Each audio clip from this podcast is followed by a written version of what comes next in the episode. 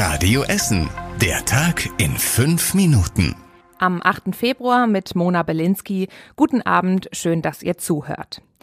Nach dem Erdbeben in der Türkei und in Syrien will die Bundeswehr morgen rund 50 Tonnen Hilfsgüter in das Katastrophengebiet fliegen. Die Zahl der Toten in der Türkei und in Syrien ist inzwischen auf mehr als 11.000 gestiegen. Dazu kommen allein in der Türkei fast 50.000 Verletzte.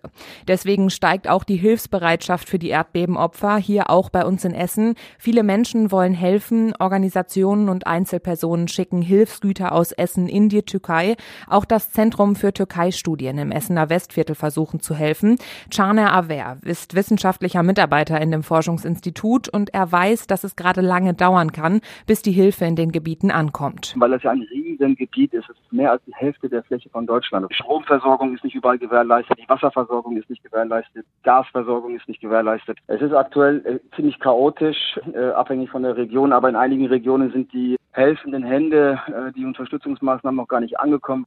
Bei uns in Essen gibt es verschiedene Sammelstellen, zum Beispiel in Katernberg, an der Fatih-Moschee oder am Globus Center im Westviertel. Wenn ihr aber spenden wollt, dann informiert euch vorher genau, wo was gebraucht wird. Das geht auch auf radioessen.de.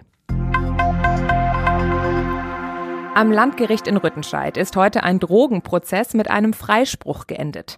Ein 41-jähriger Mann stand da vor Gericht. Ihm wurde vorgeworfen, zusammen mit mehreren Komplizen eine Drogenplantage in einem ehemaligen Möbelhaus mitten in der Innenstadt betrieben zu haben. Vor gut fünf Jahren hatte die Polizei die professionelle Cannabisplantage ausgehoben.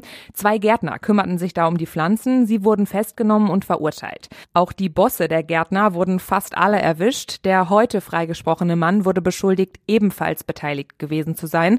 Es hieß, er habe die Gärtner angeheuert und Material für die Plantagen besorgt. Vor Gericht ließen sich diese Vorwürfe heute aber nicht bestätigen, deswegen gab es den Freispruch.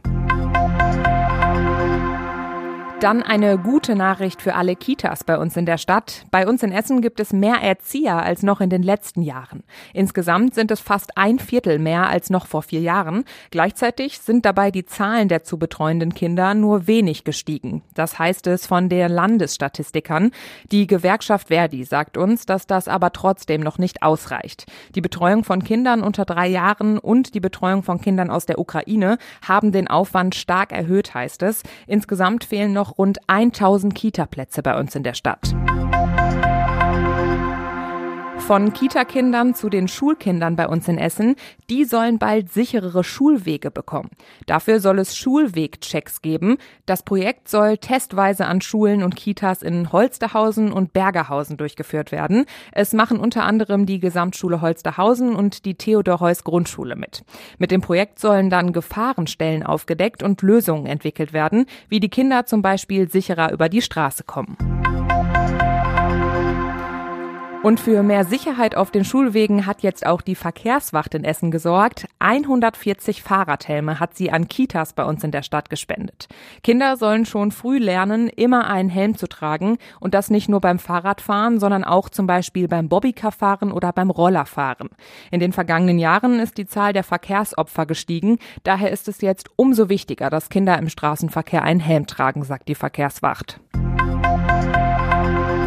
Und passend zu der Sonne, die es heute bei uns draußen gab, könnt ihr ab heute wieder Grillplätze im Grugerpark reservieren.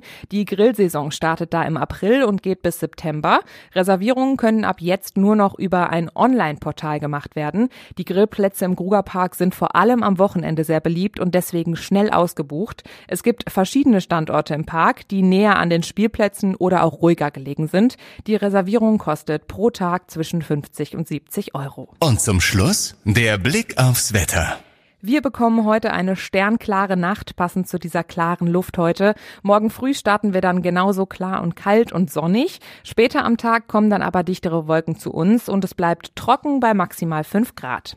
Soweit die aktuelle Nachrichtenlage bei uns aus der Stadt. Morgen ab 6 Uhr gibt es dann wieder die nächsten aktuellen Nachrichten in der Radio Essen Frühschicht. Ich wünsche euch noch einen schönen Abend und bis morgen.